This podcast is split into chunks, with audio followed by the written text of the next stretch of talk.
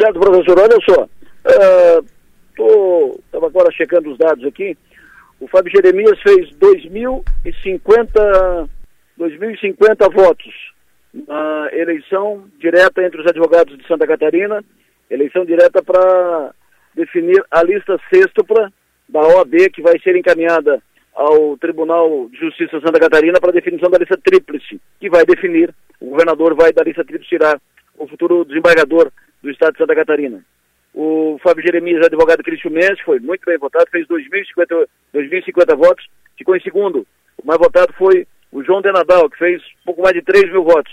Mas, enfim, o, o, o Fábio Jeremias, bem votado, representando bem Criciúma, o Fábio Jeremias é, é, está, está na lista, está bem encaminhado para ser o novo desembargador. Agora, essa lista sextupla, lista de seis, são os seis mais votados na eleição direta entre os advogados de Santa Catarina, a lista de seis vai para o Tribunal de Justiça. O Tribunal de Justiça faz uma, é, uma votação em plenário e tira três, monta a lista tríplice, que vai para o governador, o governador é, escolhe um para fazê-lo desembargador do Estado de Santa Catarina. Portanto, o Fábio Jeremias está no jogo, venceu mais uma etapa e com isso ele está no páreo, é, está bem cotado para ser, pode ser é, forte candidato para ser o novo desembargador do Estado de Santa Catarina, o advogado cristimense Fábio Jeremias, foi muito bem na votação direta de hoje, um advogado do interior, uh, que não é, não tem não tem, não é um político, não tem,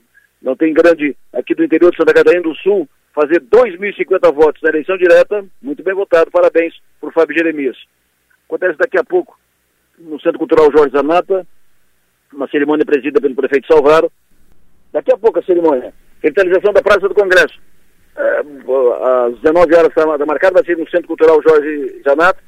E a, o destaque disso, da revitalização da praça, é o cercamento da Praça do Congresso. Tão discutido, tão falado, e que agora vai, vai acontecer o cercamento da Praça do Congresso, a entrega da ordem de serviço, projeto de revitalização da praça, ordem de serviço, agora dizer, a obra vai ser feita. É, esse projeto que inclui o cercamento a cerimônia daqui a pouco às 7 horas da noite. Os detalhes estarão mais tarde no 48 e amanhã vamos falar sobre isso no nosso programa pela manhã. Amanhã, por sinal, no programa que faço amanhã aqui, dois destaques. O primeiro, às sete e meia da manhã, nós vamos lançar um evento. Vamos fazer aqui em Criciúma, evento cultural, música. Amanhã, um evento. Não é um mega show, não. É um evento cultural muito interessante. É, daqui a, amanhã às sete e meia a gente conta. E logo de uma, um pouco tarde, às oito horas, vou fazer uma mesa uma mesa redonda com quatro empresários importantes de destaque aqui na, na região para falar sobre horizontes para 2023. Quais as projeções se pode projetar, que se pode prever para 2023, evidentemente no ambiente do mundo dos negócios, economia, considerando as circunstâncias da economia, horizontes para 2023. Estarão comigo o José Carlos Príncipe, da Librelato, o Anselmo Freitas, o Walter Gislandi, da Rede Bistec, e Hugo Olivo, do Grupo La Moda. Os quatro estarão comigo a partir das 8 horas da manhã, aí no estúdio da Som Maior. Para fechar, transição do governo Lula. Surgiram os primeiros agentes políticos de Santa Catarina no grupo, no grupão de transição do governo Lula. O deputado Pedro Pizai foi anunciado hoje à tarde e o ex-ministro Altamir Gregolin também foi anunciado agora tarde. O Gregolin na, na área de pesca, aquicultura e pesca, e o Pedro Kizai na área do desenvolvimento agrícola. Mas, para o governo Lula, quem continua cotado e muito bem cotado para ser ministro é o candidato a governador que foi para o segundo turno nesse ano em Santa Catarina, pela primeira vez colocou a esquerda no segundo turno em Santa Catarina, o ex-deputado ex-prefeito Décio Lima. Esse deverá ser o secretário de Pesca, o ministro da Pesca do governo Lula. Falando em secretário, o, o governador Jorginho Melo continua aguardando as sete chaves os seus nomes, mas está articulando muito nos bastidores, articulando para ter um, uma equipe montada, já ou quase toda montada, na primeira semana de dezembro. Provavelmente também, nesse momento, já deveria ter o esquema, uma, uma articulação encaminhada, definida, para a presidência da Alesc. Ele está fazendo muitos contatos, conversando nos bastidores, tanto para um quanto para o outro.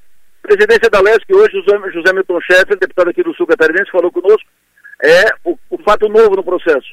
Os outros dois candidatos que haviam sido colocados no jogo, Mauro Denadal, do MDB, e Marcos Vieira, do PSDB, não conseguiram fazer os 21 votos. Nenhum dos dois. Foi, os dois foram até um pedaço e travaram. Agora é o Zé Milton que está no jogo, tem que fazer pelo menos 21, 22 votos para fazer maioria, para se consolidar candidato.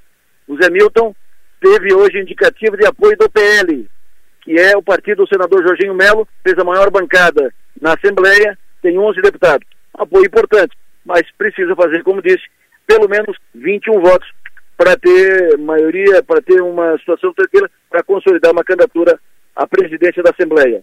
Nomes do governo Jorginho, além daqueles já confirmados, como Carmen Zanotto, na saúde, fato consumado, como o Simadon na educação, fato consumado.